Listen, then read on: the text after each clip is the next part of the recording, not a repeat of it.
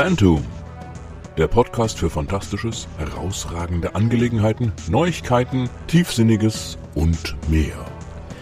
Folge 3 No Shit Sherlock, wo die BBC-Produktion in die Irre lief. Hallo und herzlich willkommen zu Phantom, dem Podcast der und so weiter, haben wir den Titel schon gehabt. Mein Name ist Thorsten Reimnitz und herzlich willkommen zu dieser dritten Folge. Ein Thema, das mir auch sehr am Herzen liegt, Sherlock Holmes. Das hat mehrere Gründe. Äh, zum einen, Sherlock Holmes hat mich sehr stark beeinflusst in meiner Jugend.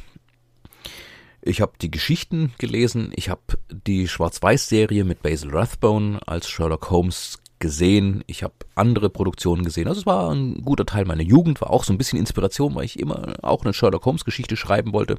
Und ich muss dazugeben, muss ich, muss ich jetzt einfach mit angeben, bei zwei Sherlock Holmes Geschichten bin ich tatsächlich auf die Lösung gekommen, also die Lösung von dem Rätsel, wo es da ging, bevor Sherlock die Lösung wusste. Und das macht mich ein ganz klein bisschen stolz. Ja, also es war ein großer Teil, es war eine große Inspiration für mich und entsprechend gehypt war ich dann, als äh, Sherlock die Fernsehserie rauskam. Ich zitiere hier gerade mal aus der Wikipedia für die zwei Leute, die nicht wissen, was Sherlock ist. Sherlock ist eine britische Fernsehserie der BBC. Die Autoren Stephen Moffat und Mark Gatiss versetzen dabei die von Sir Arthur Conan Doyle geschriebenen Detektivgeschichten in einen modernen Kontext und lassen Sherlock Holmes gemeinsam mit seinem Assistenten Dr. Watson im heutigen London ermitteln. Bislang wurden vier Staffeln, eine Kurzepisode und eine Spezialfolge produziert und wenn es so weitergeht wie bisher, das steht jetzt nicht mehr in der Wikipedia, dann wird es keine weiteren Folgen geben. Ähm, ja. Warum ich diese Folge machen möchte und hat's bereits ja aus dem Titel raus, ich war am Anfang ziemlich begeistert und rückblickend muss ich zugeben, zu meiner Schande gestehen, dass ich mich da habe blenden lassen. Stephen Moffat vor allen Dingen war bekannt als Autor der britischen Science-Fiction-Serie Doctor Who, der sehr gute Geschichten geschrieben hat. Also unter anderem, äh, wer die Weeping Angels kennt, das sind Außerirdische, die die äh, Form von Engelsstatuen haben und die sehr unheimlich sind. Also gerade in der Folge, wo sie, wo sie auftreten. Das hat Stephen Moffat geschrieben. Also der kann das richtig gut. Mark Gettis ist äh, wohl auch bekannt. Ja, und die beiden haben sich zusammengeschlossen, eben um Sherlock Holmes in die heutige Zeit zu holen. Und dazu haben sie eine Serie produziert, die Sherlock einfach heißen sollte. Ja, ähm, wie gesagt, am Anfang war ich auch begeistert, hab das äh, gern geguckt. Ab und zu kam mir was komisch vor, aber das werde ich gleich im Detail noch so ein bisschen darlegen. Ja, und äh, irgendwann, es gab einen Punkt bei mir, das war die Episode der Reichenbach-Fall. Danach brach es bei mir ziemlich ab. Ich habe ähm, äh, The Abominable langsam The Abominable Bride habe ich noch gesehen im Flugzeug. Also für die, die die Folge kennen, werden jetzt sagen, ja klar, die spielt in einem Flugzeug. Ähm, nein, ich war tatsächlich auf dem Flug in den Urlaub und habe äh, diese Folge da gesehen. Ähm, aber ansonsten habe ich die Serie dann aus den Augen verloren, weil mir das nicht mehr so gefiel. Und ähm, dann, also die große Erleuchtung kam, als ich ein YouTube-Video gesehen habe von einem YouTuber, der Stoff wirklich gut aufbereiten kann. Der Mann aus England heißt H-Bomber Guy oder nennt sich H-Bomber Guy. Er heißt, ich glaube, Harris mit Vornamen, wenn ich es richtig im Kopf habe. Er hat ein Video produziert, das den etwas provokanten Titel trägt Sherlock is garbage and here is why. Also auf Deutsch ähm, Sherlock ist Müll und ich sag euch warum. Und äh, das hat mir so ein bisschen die Augen geöffnet, dass die Zeichen eigentlich von Anfang an da waren, was da so lief. Ja, und dass ich so im Nachhinein eben zugeben muss, ja, äh, auch ich habe mich blenden lassen und bin gar nicht mehr so begeistert. Und ähm, ich denke aber tatsächlich, also der Punkt, wo, wo bei mir die Stimmung, was Sherlock betrifft, gekippt ist, ist auch der Punkt, wo sehr deutlich wurde, dass äh, Stephen Moffat und Mark Gatiss irgendwie, glaube ich, von ihrem eigenen Erfolg so berauscht waren, ja, dass sie sich zu Sachen haben hinreißen lassen, die jetzt nicht ganz so glücklich waren. Aber ähm, fangen wir mal der Reihe nach an. Ähm, ich habe Sherlock tatsächlich auf, auf DVD gesehen. Äh, ähm, ich habe damals Sherlock Leaf, wenn ich das richtig im Kopf habe, ähm, ursprünglich ähm, im öffentlich-rechtlichen. Ich habe damals kaum tatsächlich äh, noch ferngesehen, sondern ähm, das meiste übers Internet oder halt eben äh, auf DVD. Das heißt, ich habe die einzelnen Folgen immer später gesehen, aber ähm, ich war halt gefangen sofort. Also irgend, also wer das Design kennt von Sherlock, der weiß, es hat was was Fangendes und sie haben auch Ideen gehabt. Das ist ja nicht so, dass man sagen muss, es war alles blöd. Ja, sie haben sehr gute Ideen gehabt und diesen sehr guten Ideen muss ich sagen, ist es für mich sehr lange Zeit gelungen, die ziemlich großen Schwächen zu kaschieren. Und zwar, die Geschichte war auch so, es gab eine Geschichte, die Stephen Moffat und Mark Gatiss geschrieben und auch produziert, gefilmt und geschnitten haben. Das war die Folge A Study in Pink, also die ursprüngliche äh, ja, Pilotserie, äh, Pilotfolge, wenn man so will. Ähm, diese Folge war 60 Minuten lang. Und die BBC meinte dann, ach nö, wisst ihr was, macht doch gleich mal drei Folgen, macht die 90 Minuten lang, das haben sie gemacht. Die haben also ähm, die Folge A Study in Pink ähm, verlängert. Ich muss jetzt hier gerade mal gucken. Der ist ein Fall von Pink im Deutsch.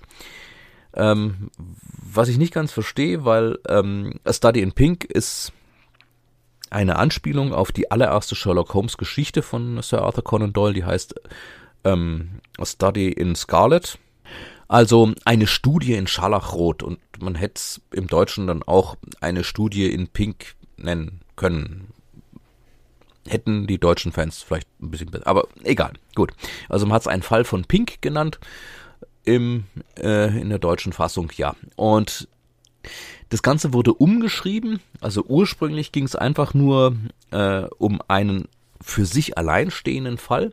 Und dann war so die Idee, ja, wenn das gut ankommt, dann machen wir da eine Serie draus. Und eben noch bevor das überhaupt äh, ausgestrahlt wurde, da hat man es schon geändert und hat das Ganze dann auf 90 Minuten aufgeblasen.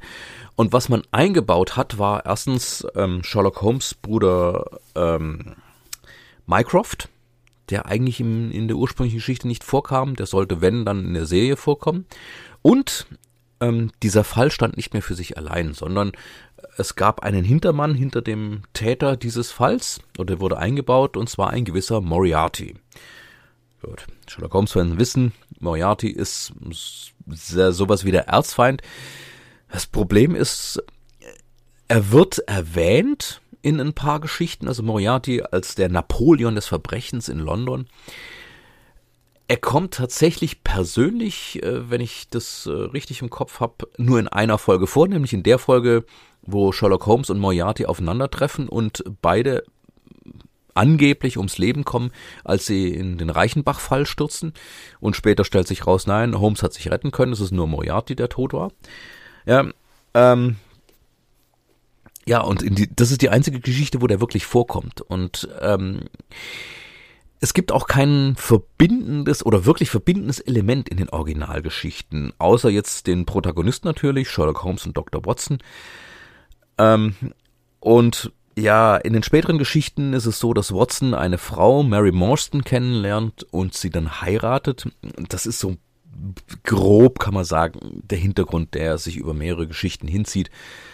Und dass sie immer mal wieder erwähnen, was sie, was sie alles so früher zusammen gemacht haben. Das schon, aber eine richtige, durchgehende, über mehrere Episoden sich entwickelnde Geschichte gibt's nicht sondern diese Fälle, und das sagt H. Bomber Guy in seinem Video auch sehr schön, ähm, diese Geschichten stehen für sich allein. Das heißt, es ist eigentlich völlig egal. Mein, gut, wenn man mit ähm, A Study in Scarlet anfängt, dann lernt man Sherlock Holmes so richtig kennen und Dr. Watson natürlich auch und fährt so ein bisschen die Hintergrundgeschichte von Dr. Watson. Ähm, ist natürlich immer am besten, aber theoretisch kann man wirklich jede Geschichte äh, von Sherlock Holmes lesen. Wenn man nur ein bisschen weiß, wer Sherlock Holmes und Dr. Watson sind, dann kommt, dann findet man sich da zurecht. Ja gut, und vielleicht, wenn man Lestrade oder Gregson, also die Inspektoren, die da immer mitspielen, auch noch so ein bisschen kennt. Ja, ähm, bei der Sherlock-Serie ist das nicht der Fall. Wie gesagt, äh, Moriarty wurde gleich in der Folge 1 so als, als Hintermann eingeführt.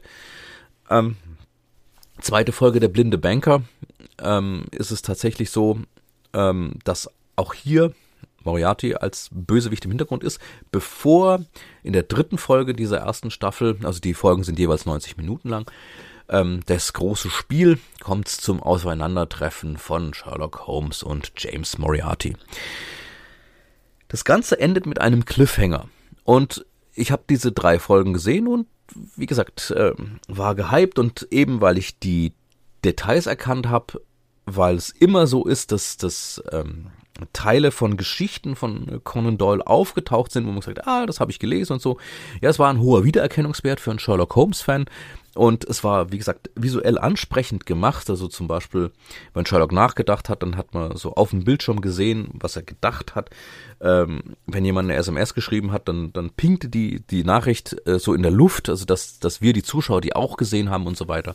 Also es war stilistisch, ja, war das wunderbar gemacht und äh, da hätte man durchaus mehr draus machen können. Ja, und dann kam eben die dritte Staffel und wow, der große Cliffhanger war, ähm, ja, Dr. Watson wird entführt und äh, Holmes wird dann dahin gelockt. Das ist so ein altes Schwimmbad, äh, wo, wo Watson dann ist. Watson hat eine Sprengweste an und dann tritt Moriarty auf und äh, es kommt da zur großen Konfrontation und am Ende ist es dann so, äh, dass äh, ähm, Watson die, die Weste dann ausgezogen hat, die liegt auf dem Boden und ähm, Holmes richtet eine Pistole auf die Weste und droht alle in die Luft zu sprengen. Also äh, das, den Zusammenhang jetzt genauer zu erklären, wird ein bisschen kompliziert, aber das ist der Cliffhanger. Also äh, Holmes und Watson entscheiden sich, okay, wir sprengen uns lieber alle in die Luft, bevor wir diesen Bösewicht entkommen lassen. Und das Letzte, was man sieht, ist, ähm, oh je, wie hieß denn dieser Schauspieler? ja, ich bin vorbereitet, wie ihr seht. Ich muss gerade mal äh, nachgucken, weil der ist wirklich großartig. Äh, mal schauen, wo haben wir ihn denn? Moriarty, wo bist du? Äh, ich weiß, da draußen gibt's Leute, die jetzt schon brüllen. Ja, ich weiß, wie er heißt. Ja, seht's mir nach. Ich kann mir nicht alles merken. Wenn ich mir alles merken könnte, würde ich im Zirkus auftreten. Moriarty, wo ist er denn? Holmes, Watson. Da, Andrew Scott, natürlich. Andrew Scott, ja, ähm, dem nimmt man die, die Rolle als, als arroganter, überheblicher ähm, Gangsterboss, das nimmt man ihm voll ab. Ähm, ich habe ihn auch wunderbar gehasst ähm, in dem James Bond-Film, wo er mitgespielt hat, wo er so eine ähnliche Rolle dummerweise gespielt hat. Also sie habe ich genauso wenig äh, mögen können wollen wie äh, eben Moriarty in dieser Rolle. Also irgendwie war der mir unsympathisch. Und eben äh, volles Kompliment an Andrew Scott, der bringt den einfach wunderbar rüber. Ja. Gut, wie gesagt, der Cliffhanger ist, äh, Sherlock richtet die Waffe auf den Sprenggürtel und wenn er abdrückt, dann macht's bumm und äh, das war's dann. Damit endet diese Staffel. Ja, und die nächste Staffel geht dann damit los, dass Moriarty einen Anruf kriegt und einfach geht. Ähm, das war jetzt etwas merkwürdig, aber ähm, eben, ich war so gehypt, mir ist gar nicht aufgefallen, dass es eigentlich ein ziemlich billiger Trick war, das Ganze aufzulösen, anstatt das irgendwie sich etwas mehr Mühe zu geben. Aber ja, ähm, dann kam eine ähm, Staffel wiederum mit drei Folgen, ähm, ein Skandal in Belgravia. Äh, da geht's um Irene Adler, ähm, Anführungszeichen die Frau, Schlusszeichen, die in den Sherlock Holmes Geschichten, also sie spielte da in einer äh, Folge auch eine wesentliche Rolle und sie war die Frau, die es geschafft hat, klüger zu sein als Sherlock Holmes. Also die es geschafft hat, ihn auszumanövrieren. Und das ist schon was Besonderes. Und es ist auch was Besonderes, diese Geschichte, die am 19. Jahrhundert geschrieben wurde, als man Frauen sowas überhaupt nicht zutraute. Ja, ähm, dann Die Hunde von Baskerville war die zweite Folge in dieser Staffel und am Schluss der Reichenbach-Fall. Und um den Reichenbach-Fall, also ähm, um diese Geschichte, wurde der Hype noch stärker. Und ich war auch entsprechend, wie gesagt, bei zwei Geschichten ähm, von dem Original Sherlock Holmes bin ich draufgekommen, was die Lösung war. Und beim Reichenbach-Fall war es so, das wusste ich dann schon im Voraus, dass es darum geht, ähm, dass äh, Moriarty Holmes dazu zwingt, sich umzubringen. Ansonsten lässt er äh, die einzigen Leute, für die er was äh, empfindet, umbringen.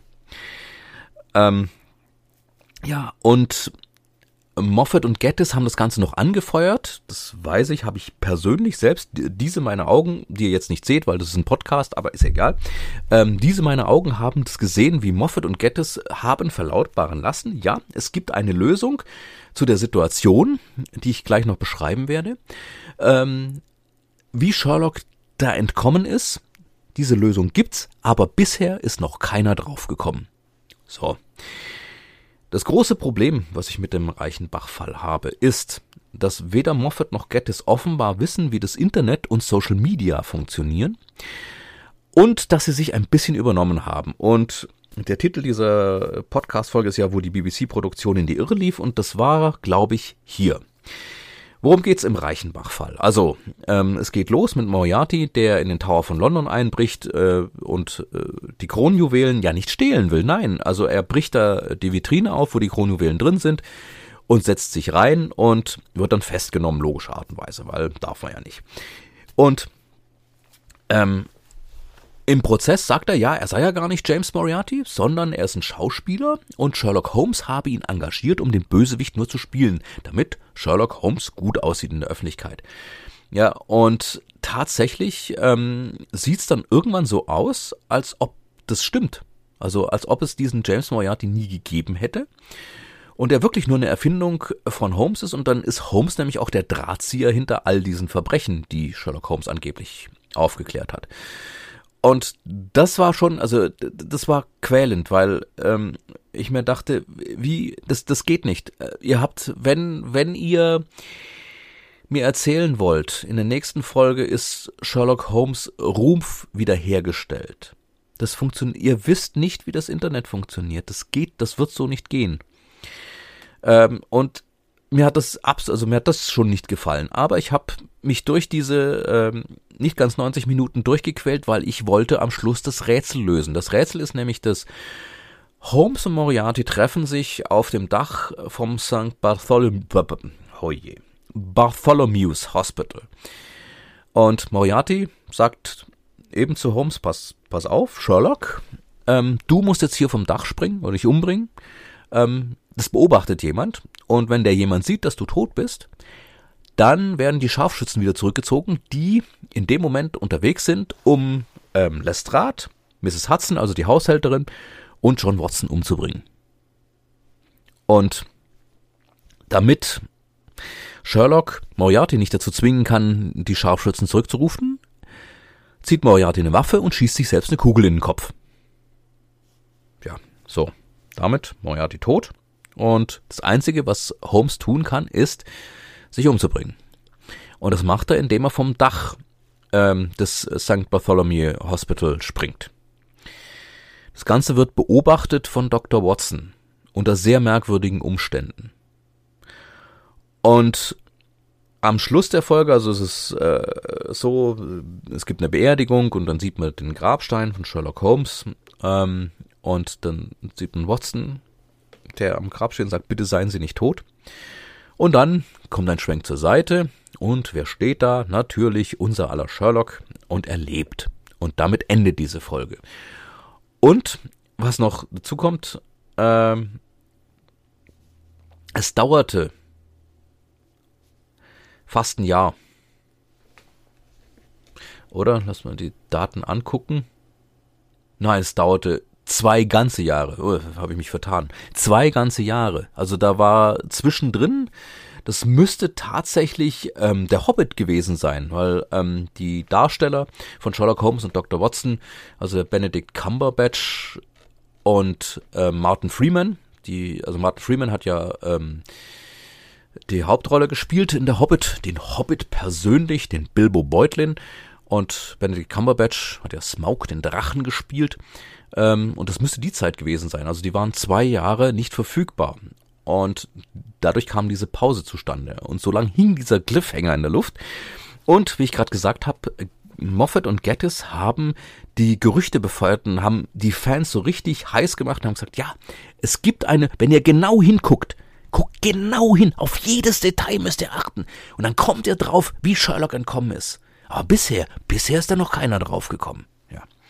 Und ich habe mir die Folge angeguckt, eben mit, mit der festen, mit dem festen Vorsatz, ich will das lösen. Einfach, Ja, weil ich äh, mich maßlos überschätzt habe, glaube ich. Ähm, keine Ahnung. Also ich hätte es schön gefunden. Das Problem war, ich fand die Folge so schlecht, dass ich mir die bisher nur ein einziges Mal angesehen habe. Also ähm, das, diese Folge hat Sherlock für mich gebrochen und da ist mir dann auch so langsam aufgegangen und wie gesagt, das Video von H-Bomber hat mir nochmal etwas geholfen. Also so die kleine Ohrfeige, die sagte, hey, weißt du was, du hast dich blenden lassen. Ja. Und das ist der Moment, wo die, die Serie in die Irre lief. Weil was ab dann kam, ähm, war nicht mehr Sherlock, der Detektivarbeit macht, sondern der immer mehr Regierungsarbeit gemacht hat. Also ähm, so Sherlock Holmes goes James Bond, nur halt ohne die Gadgets und ohne den Q und so. Und das wurde immer verwirrender. Ähm, wie gesagt, eine Folge habe ich noch gesehen, The Abominable Bride, die grausame Braut, wie hieß das im Deutsch? Die Braut des Grauens, so rum. Ja, äh, das habe ich, die, das ist eine Spezialfolge gewesen, die habe ich noch gesehen. Ähm, aber ansonsten habe ich nur gelesen, was es ist. Und ich habe der leere Sarg, also die Fortsetzung, ähm, gesehen und fand diese Folge genauso wie übrigens ähm, der H-Bomber Guy, den ich schon mehrmals erwähnt habe, eine Frechheit. Also, ähm, dass die, dass, dass Gettis und Moffat sich getraut haben, sowas abzuliefern und sowas zu machen, war eine Frechheit. Warum? Was haben sie gemacht? Ähm, ich gerade sagte, nach dem, nach dem Ende ähm, haben sie den Hype richtig angeheizt, haben gesagt, ja, guckt ganz genau hin, jedes Detail ist wichtig und ihr kommt wirklich drauf. Wir haben die Spuren ausgelegt. Wenn ihr sie findet, dann, dann könnt ihr es erraten. Ja, und dann kam, also es kam eine, eine Spezialepisode, ähm, genau ein Jahr später war das, also äh, quasi auf Halbzeit. Und ähm, äh, da geht es darum, ein Mitarbeiter von Lestrade stellt fest, dass rund um die Welt ähm, merkwürdige Dinge passieren. Und zwar werden Fälle auf geniale Weise gelöst, wie das nur Sherlock kann. Und er ähm, entwickelt da einen, einen Verschwörungsmythos, muss man schon sagen. Er sagt, hm, Sherlock ist gar nicht tot. Und was ist? Er, er kommt London immer näher. Und dabei ist äh, Moffat und Geddes ein ziemlicher Schnitzer passiert, weil man sieht, ein Stand-in für Sherlock. Also man sieht kein Gesicht, sondern man sieht nur, dass da jemand bei einer Beratung sitzt. Und zwar in einem Gericht in Hamburg war das, glaube ich. Also zumindest in Deutschland. Und zwar bei einem Geschworenengericht. Jetzt ist nur das Problem, das deutsche Justizsystem kennt kein Geschworenengericht. Also ähm, Moffat und Gettis haben nicht recherchiert. Das ist schon mal scheiße. Also wenn man, wenn man was tun will für die Fans im Ausland, dann bitte richtig. Ähm, in Deutschland gibt es dieses System mit den zwölf Geschworenen nicht, also wie es es in England und Amerika und so gibt.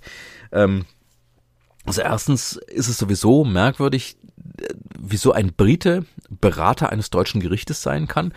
Und wenn es ein, ein Geschworenengericht gäbe, wie, wie überhaupt das möglich ist, denn das Einzige, was dem in irgendeiner Weise nahe kommt, ist ja das deutsche Schöffengericht, also wo Laienrichter mit drin sitzen und dazu muss man deutscher Staatsbürger sein. Und ähm, das ist Sherlock meines Wissens nicht. Es sei denn, ähm, Moffat und Geddes haben auch das geändert, aber keine Ahnung. Ja, und das war ein richtig grober Schnitzer, als sie da dieses äh, ähm, ähm, dieses nicht Schöffengericht, dieses Geschworenengericht präsentiert haben als äh, ja und äh, einer von beiden, ich glaube Moffat war es, hat es versucht wegzuerklären, indem er gesagt hat, ja, das ist ein Sondergericht. Das gibt's Sondergerichte in Deutschland haben eine ganz schlechte Tradition, die gibt's nicht. Ähm, ja, egal. Also jedenfalls sollte damit angekündigt werden, oh ja, guck mal, ja, äh, Sherlock kommt zurück. Also sollte den Hype noch mal ein bisschen anheizen, so auf Halbzeit, bevor dann ähm, die Folge. Nee, ach, jetzt habe ich wieder Mist erzählt. Sehe gerade, das war nicht Halbzeit, das war kurz bevor die Folge tatsächlich äh, die, die Fortsetzung dann kam. Ah, okay. Entschuldigung, ähm, meine Notizen sind hier äh, etwas verstreut über meinen Schreibtisch. Ich bin ein sogenannter Volltischler, das heißt, ähm, mein Schreibtisch ist voll mit Notizen. Ähm, da ist es manchmal aber schwierig, Überblick zu behalten. Na, okay. Aber egal, der Zweck war, den Hype nochmal anzuheizen. Ich benutze das Wort Hype in dem Zusammenhang sehr viel, weil das ist es wirklich. Es war ähm, künstlich produziert. Ja, und dann kam also die Fortsetzung. Ähm, ja, es war eine Zeit vergangen, ähm, seit Sherlock Holmes angeblichem Tod. Äh, Watson hat sein Leben gelebt, ist, ähm, hat eine Frau kennengelernt, eben Mary Morstan, und er möchte just einen Heiratsantrag machen, als Sherlock zurückkehrt. Und dann passieren diese Dinge, wo ich sagen muss, Moffat, Gettis, das war frech. Also Punkt Nummer eins ist, wir haben ja drauf gewartet. Ähm, die Fans, es gab viele Theorien, die rumgegangen sind und eben, es hat immer geheißen, nein, es ist keiner drauf gekommen, wie wir es gemacht haben. Es gibt eine Szene, äh, wo Holmes, um, um den Ärger von Watson abzulenken, einfach anfängt zu reden. Ja, also ich bin auf dem Dach gestanden und dann habe ich mich umgeguckt und dann habe ich mir überlegt, kann ich das machen und äh, habe dann festgestellt, nee, das geht nicht, bla bla bla. Und Watson unterbricht ihn und sagt, Sherlock, ich will nicht wissen, wie sie es gemacht haben, ich will nur wissen, warum. Und das war's. Es gibt keine Erklärung. Es gibt zwar am Schluss noch mal eine Szene, ähm, dieser Mitarbeiter von Lestrade, der in diesem Special schon aufgetaucht ist, der die, den Verschwörungsmythos von der Rückkehr von äh, äh, Holmes quasi aufgebaut hat. Und das ist die zweite Frechheit. Ähm, in dieser Folge wird, wird ähm, nämlich ein Club eingeführt, also äh, bevor klar ist, dass Sherlock wirklich zurückgekehrt ist, wird ein Club eingeführt, die die Klischee-Nerds, die da sitzen und eben solche Verschwörungsmythen ähm, sich überlegen und sich überlegen, wie Sherlock Holmes überlebt haben könnte. Und die werden so klischeemäßig äh, dargestellt und H. Sagt das ganz richtig, das ist ein ausgestreckter Mittelfinger von Moffat und Gettis ins Gesicht der Fans von Sherlock. Ja. Die verarschen ihre eigenen Fans damit. Also ziehen sie in den Dreck.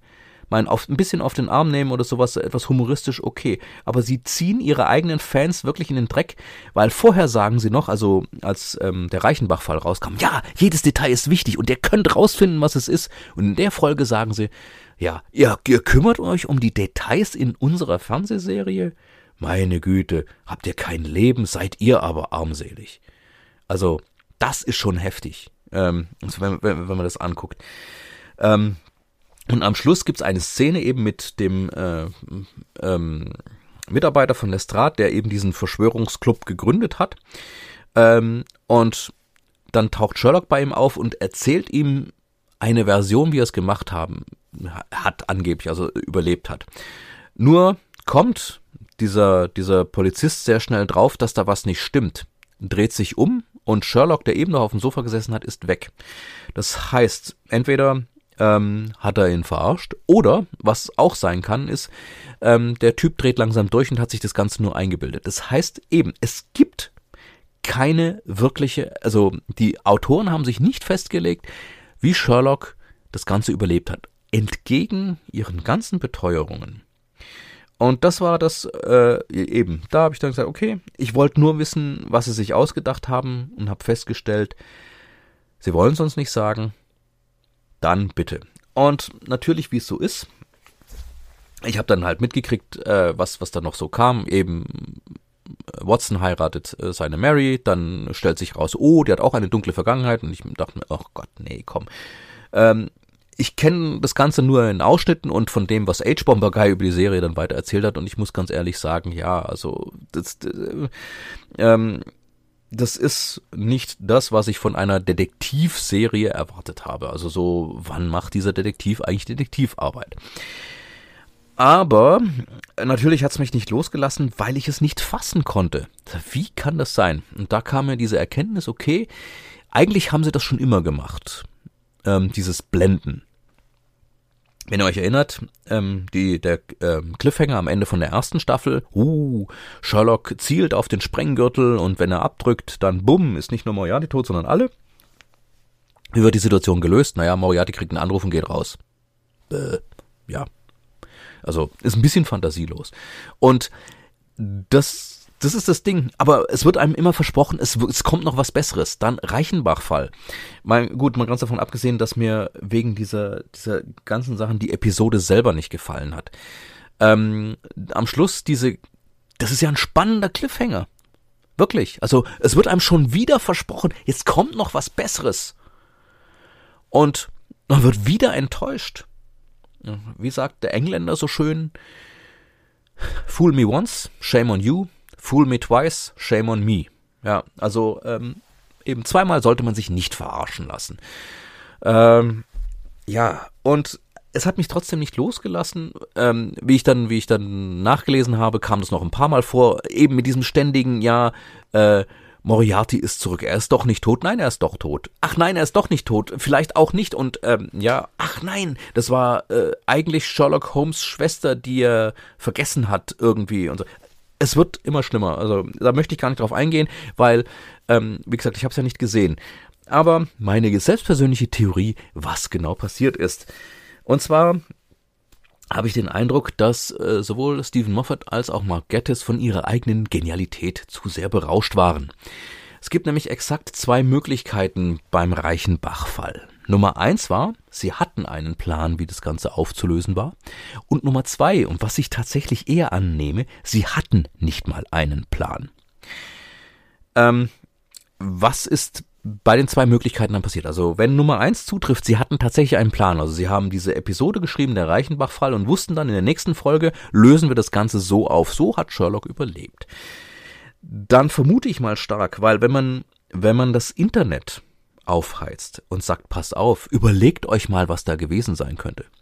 Es ist nicht möglich, wenn da Millionen Menschen nachdenken drüber, dass da keiner dabei ist, so genial ist keiner, dass niemand da dabei ist, der nicht irgendwie draufkommt, was da passiert ist. Und wenn dieses, wenn diese Variante stimmt, dann ist das meiner Meinung nach passiert. Irgendjemand hat irgendwann entgegen den Ansagen von äh, Moffat und Gettis ähm, rausgefunden, wie wie die Autoren sich gedacht haben, dass Sherlock überlebt hat. Und dann haben sie sich gesagt, hm, schade eigentlich. Dann können wir das ja eigentlich nicht mehr bringen, weil was wir, wir wollen ja, wir wollen eigentlich nicht, das unterstelle ich denen jetzt mal, weil, weil ich glaube, das Ego dazu haben sie schon. Wir wollen eigentlich gar nicht, dass die das rauskriegen, sondern wir wollen, ähm, dass die sich überlegen und dass mir dann kommen und sagen, hey, guck, ihr liegt alle falsch, das ist die richtige Lösung. Eben. Blöd nur, dass man ihnen da drauf gekommen ist und dann hat man sich entschlossen, okay, wir bringen einfach keine Lösung. Übrigens, wir haben äh, Moffat und Gettis das weg, Gettis das weg erklärt, dass äh, sie keine Erklärung bieten. Ähm, sie haben gesagt, ja, ähm, es seien so viele schöne Theorien im Umlauf gewesen, da wollten sie das Ganze nicht mit einer endgültigen Lösung verderben. Ja, wer es glaubt, wird selig. Also, tut mir leid. Nee. Kommen wir zur zweiten Variante. Ähm, nämlich, dass es keine Lösung gab. Und ich finde, das ist äh, für mich die plausiblere. Was, was ist da passiert? Ich, ich behaupte, spekuliere, die Idee von Moffat und Gettis war, okay, pass auf, wir machen diesen Cliffhanger. Wir bauen ein paar Spuren ein. Wenn man sich diese Szene nämlich sehr genau anguckt, ich rezitiere jetzt aus dem Gedächtnis, wie gesagt, ich habe die Folge nur ein einziges Mal gesehen. Was ich noch weiß ist, also Sherlock fällt oder springt von dem Dach von dem Krankenhaus. Da steht ein LKW im Weg, das heißt, man sieht den Aufprall nicht. Äh, und, und äh, Watson sowieso nicht. Watson ist auf der anderen Straßenseite und er will rüberrennen. In dem Moment, wo er rüberrennen will, wird er von einem Radfahrer angefahren und und äh, ja wird dann niedergeschlagen, hat auch so ein bisschen eine Gehirnerschütterung, so wie das aussieht, weil er weil er ziemlich schwankt, als er dann über die Straße drüber kommt und da liegt Sherlock schon am Boden. Und dann wird äh, Sherlock ganz schnell auf eine, das sind, das ist schon ein Ärzteteam da, weil es ist ja ein Krankenhausdach, ähm, und äh, da wird Sherlock auf eine Trage gepackt und weggefahren und und äh, man lässt Watson nicht mehr zu ihm. Ja, und später erfahren wir dann, ja, er ist gestorben. Und ähm, davor ist noch eine Szene, ähm, weil in dem Krankenhaus arbeitet ja äh, Molly, die äh, Holmes ab und zu schon mal äh, geholfen hat bei, bei einem Fall, also so Dinge für ihn besorgt hat oder, oder ein paar Fakten rausgefunden hat. Und mit der unterhält er sich, bevor er aufs Dach geht und, und Moriarty trifft. Ja, also solche Spuren werden da ausgelegt. Und ähm, ich habe so den Verdacht und spekuliere, dass Moffat und Gettis sich gesagt haben, pass auf, wir machen das, also wir, wir schreiben diese Szene so, bauen da so ein paar Dinge ein und dann lassen wir uns einfach was einfallen. Ja, ähm, das ist äh, schön und gut.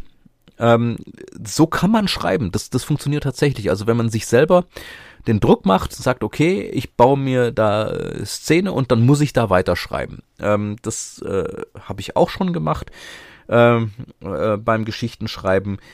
Das funktioniert, nur das funktioniert nicht, wenn ich mich unter Druck setze und den Druck noch künstlich aufbaue. Weil was ich vermute, was, was sie dann weitergemacht haben, war, okay, pass auf, wir, wir heizen ähm, die ganze Geschichte an, lassen das Internet Theorien entwickeln und dann gucken wir uns, worauf die so kommen und dann machen wir was ganz anderes draus. Und wie ich gerade sagte, ähm, also das eine ist, wenn man eine Lösung hat, ist es unmöglich, wenn da Millionen Menschen drüber nachdenken, wenn die sich diese, diese Hinweise angucken, dass die nicht draufkommen. Und wenn man keine Lösung hat und sagt, ja, die sollen alle drüber nachdenken, uns ihre Lösung bringen und dann machen wir was ganz anderes. Dann haben wir das Problem, ähm, dass so ziemlich alle Varianten auftauchen werden, die man aus diesen Spuren machen kann. Und dass das, was man dann bauen muss, viel zu kompliziert äh, sein wird, beziehungsweise, dass es überhaupt nicht geht. Also, dass man äh, sagt, ja, so und so und so. Nee, Moment, das hat der da schon geschrieben. Aber vielleicht so und so und so. Ah, nee, das hat der da schon geschrieben. Ja. So dass sie auf diesen, ja, äh, Taschenspielertrick, muss man ja schon sagen, äh, gekommen sind zu sagen, nein, ähm, wir geben keine definitive Antwort darauf. Ja, also die zwei waren da schon ziemlich berauscht von ihrer eigenen Genialität, die eigentlich nicht so war. Und da, also das, das merkt man auch richtig, weil ähm, die Folge der Lehre sagt, also die die Fortsetzung vom Reichenbach-Fall ist, äh, da geht schon um ein, um ein Terrornetzwerk, ähm, dann ähm, ähm, im Zeichen der Drei, ähm, wo äh, John und Mary heiraten. Ähm, ja, und Sherlock, während er eine Rede hält, äh, also an der Hochzeit äh, wohl einen Fall löst. Also so habe ich es äh, aus dem aus dem, was ich gelesen habe, rausgeschlossen, deduziert, wenn man so will.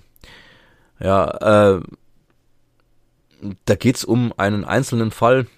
Aber dann kommt ja schon die Geschichte mit ähm, Watsons Frau, die sich herausstellt, dass sie ursprünglich ja äh, gar nicht Mary Morstan heißt, ähm, sondern dass ihr eine Tarnidentität äh, verschafft wurde, weil sie nämlich eine Geheimagentin war. Also äh,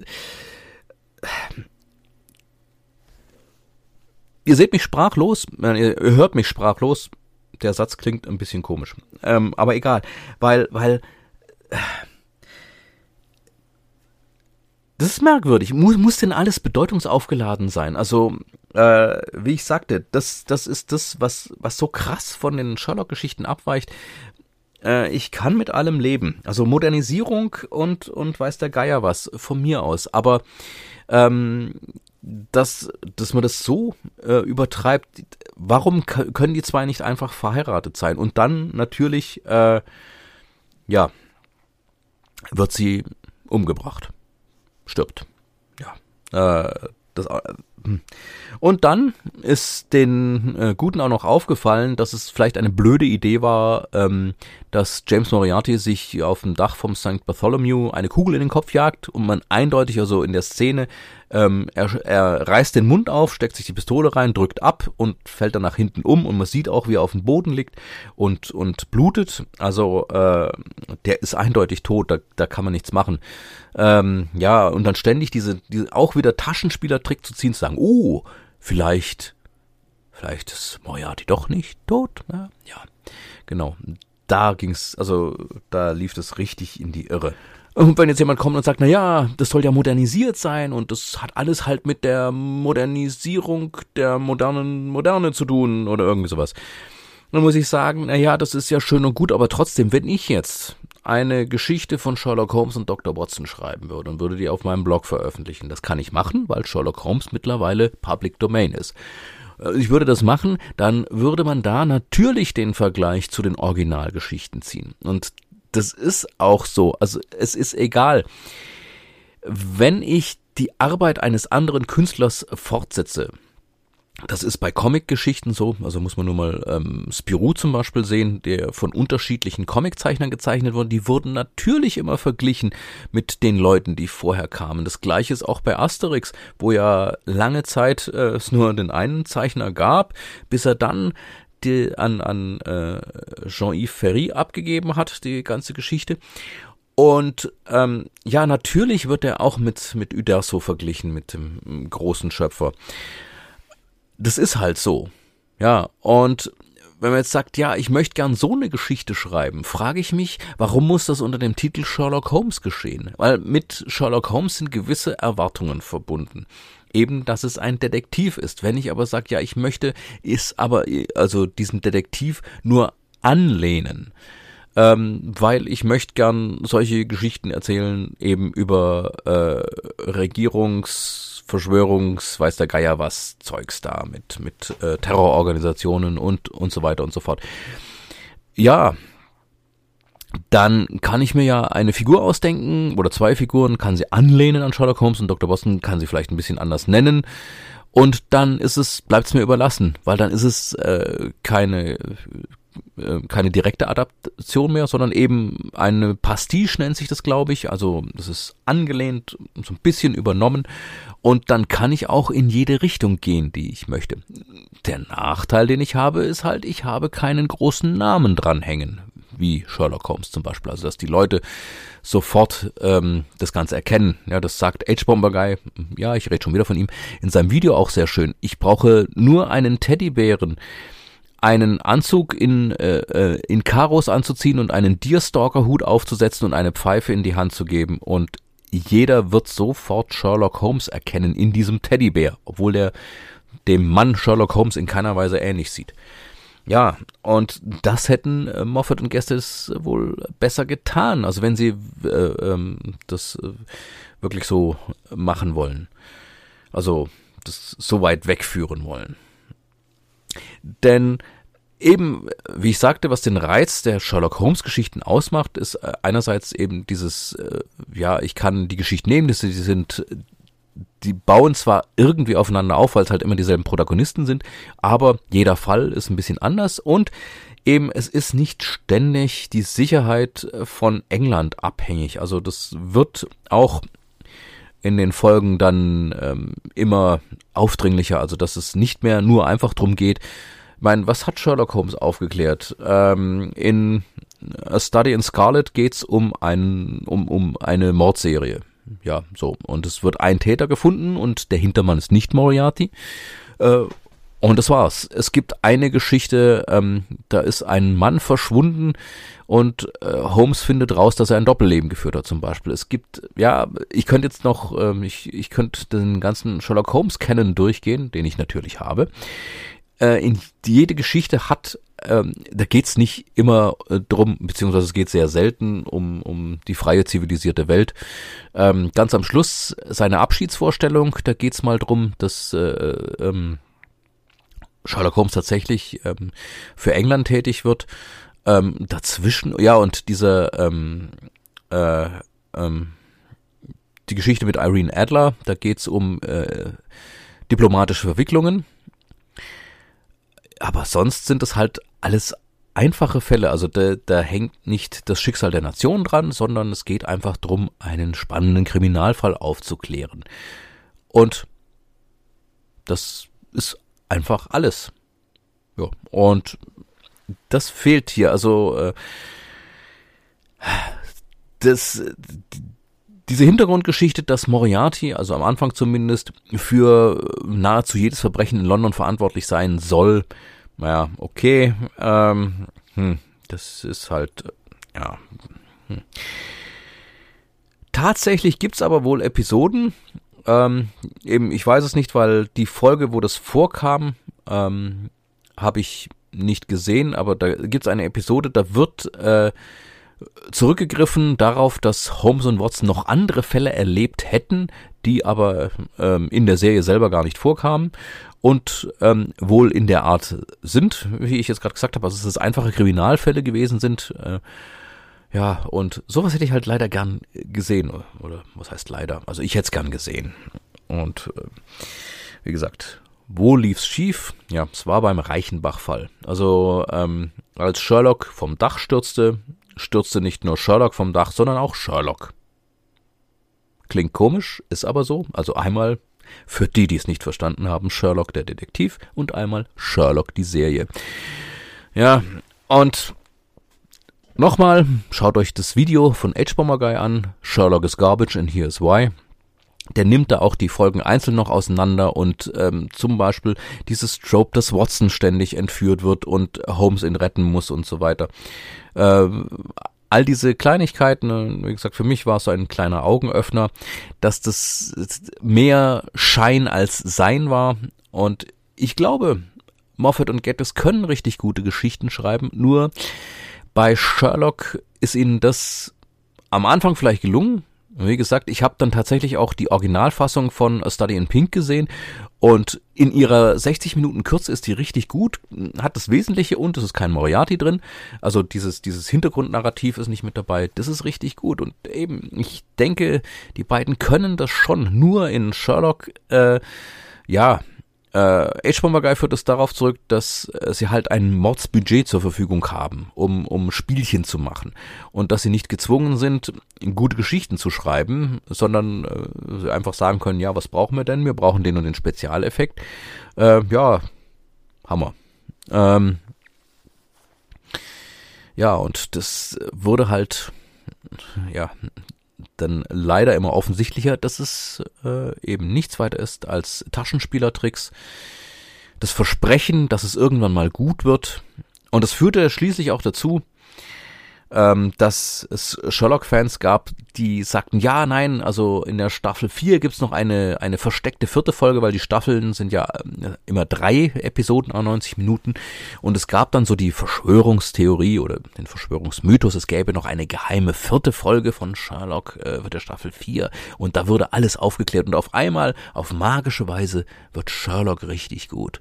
Das Problem ist, dass so funktioniert es nicht. Also ähm, ich kann nicht im Nachgang, äh, so sehr ich das auch versuche, etwas, was nicht viel Substanz hergibt, äh, versuchen gut zu machen.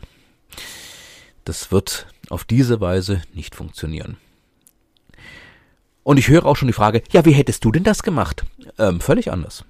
Völlig anders. Ähm, und würde, würde der unwahrscheinliche, nein, das wird nicht passieren, glaub mir. Ähm, darauf könnte man alles verwetten. Aber würde der un unwahrscheinliche Fall eintreten, dass die BBC auf mich zukommen würde, würde sagen, hey, weißt du was, also irgendwie das mit Sherlock ist ja jetzt nicht so gut gelaufen, wir würden aber die Serie gern fortsetzen, magst du nicht was schreiben? Dann würde ich sagen, das mache ich nur, wenn ich genauso wie die anderen beiden äh, absolute Freiheit habe, was ich mache und ihr da mitgeht. Und wenn die sagen, ja, das machen wir, wäre es bei mir tatsächlich so, ähm, die Fortsetzung würde jetzt einsetzen. Es ist jetzt schon ein paar Jahre her. Jetzt muss ich gerade mal meine Notizen, äh, beziehungsweise hier kurz mal hochscrollen und nochmal gucken, wann ist die letzte Folge rausgekommen. Äh, das letzte Problem 2017. Das heißt, ähm, ja, das ist jetzt in dem Fall vier Jahre her. Und äh, Moment, aber hier, der Reichenbach-Fall ist 2012 rausgekommen. Oh, das würde sogar passen. Ähm, na gut, äh, jetzt wäre es ein bisschen knapp. Also wenn die BBC jetzt auf mich zukäme, ähm, für 2022 würde es nicht reichen. Aber genau das ist es, was ich machen würde. Ich würde nämlich eine Fortsetzung vom Reichenbach-Fall schreiben. Und alles, was dazwischen ist, also, ähm, ab, also Staffel 3 und 4, ähm, äh, würde ich so schreiben, also eben die Geschichte ist 2012, Reichenbach-Fall 2012, wir haben jetzt 2022, äh, Sherlock ist angeblich zehn Jahre tot und taucht dann wieder auf und äh, dann sagen wir, naja, äh, was ist passiert? Oh, äh, wie haben Sie denn das überlebt? Und Sherlock würde sagen, äh, mein lieber Watson, das war reiner Zufall. Ich habe versucht, irgendwie von dem blöden Dach runterzuspringen. Was glauben Sie denn? dass ich auf magische Weise irgendwie äh, noch was aus dem Ärmel ziehen kann, obwohl ich auf dem Dach überhaupt nichts hatte? Nee. Es war reiner Zufall und deswegen war ich auch zehn Jahre verschwunden, weil ich musste mich erholen und das war ziemlich irre, weil ich habe so so merkwürdige Fieberträume gehabt. Ich habe geträumt, sie hätten geheiratet und ihre Frau hätte sich dann als Agentin rausgestellt und sowas. Es war irre. Es war ziemlich irre. Und dann habe ich noch geträumt, ich hätte eine geheime Schwester gehabt. Also sehr, sehr merkwürdig. Aber hey, wie sieht's aus, Watson? Äh, die Jagd ist auf, es gibt einen neuen Fall. Und dann würde ich tatsächlich genau das machen. Ähm, falls mich die Inspiration trifft, das kommt noch dazu, ähm, denn ich bin sehr schlecht im Auftragsschreiben. Also wenn mir jemand sagt, schreib was darüber, das funktioniert in den wenigsten Fällen. Ähm, dann würde ich tatsächlich einen einzelnen Fall, kein Moriarty, der ist nämlich tot, ähm, und sowas, sondern einen einzelnen Detektivfall, wo es nicht um äh, das Wohl von Krone, England und äh, wofür der Engländer sonst so kämpft, äh, geht, sondern ein einfacher, ich weiß es nicht, vielleicht ein Mord an irgendjemandem. Zum Beispiel. Ja, das würde mir gefallen. Aber wie ich gerade sagte, das wird nicht passieren. Mit Sicherheit nicht. Okay, ähm, das waren meine Gedanken dazu wo der Punkt war, wo äh, Sherlock aus dem Ruder lief und äh, ja, äh, eigentlich nur noch auf die Mauer zusteuerte. Und wie gesagt, seit, äh, seit der letzten Folge ist jetzt auch schon einige Zeit vergangen. Es gibt auch wohl keine Anstalten. Ich habe zumindest nichts mitbekommen, dass man jetzt doch noch eine Fortsetzung drehen will, also eine Staffel 5 zum Beispiel. Ähm, also ich denke, das hat sich für diesmal erledigt. Vielleicht kommt in, in weiß ich nicht, zehn Jahren jemand drauf, ähm, das nochmal zu versuchen und äh, vielleicht macht der es dann anders und äh, vielleicht auch ein bisschen passender. Das wäre schön. Ähm, dass es nicht eben ständig um das Schicksal der freien, zivilisierten Welt geht. Weil dafür ist nämlich James Bond zuständig. Hm, jawohl. Ähm, ja, äh, ich habe übrigens vor, äh, keine Zeit zu sterben im Kino anzugucken, äh, wenn bis dahin nichts äh, ist. Also den James Bond-Film, den neuen. Und da wird's dann wohl auch eine Podcast-Folge drüber geben. Aber erstmal war's das für Sherlock und seine jüngste Iteration im Königreich. Was bleibt noch zu sagen? Ja, ähm, ich weiß nicht, ob es euch auf die Nerven gefallen ist, ob ihr mit mir einer Meinung seid. Das waren halt meine kleinen Gedanken dazu. dann bis zum nächsten Mal. Bleibt unbedingt gesund und wir hören uns.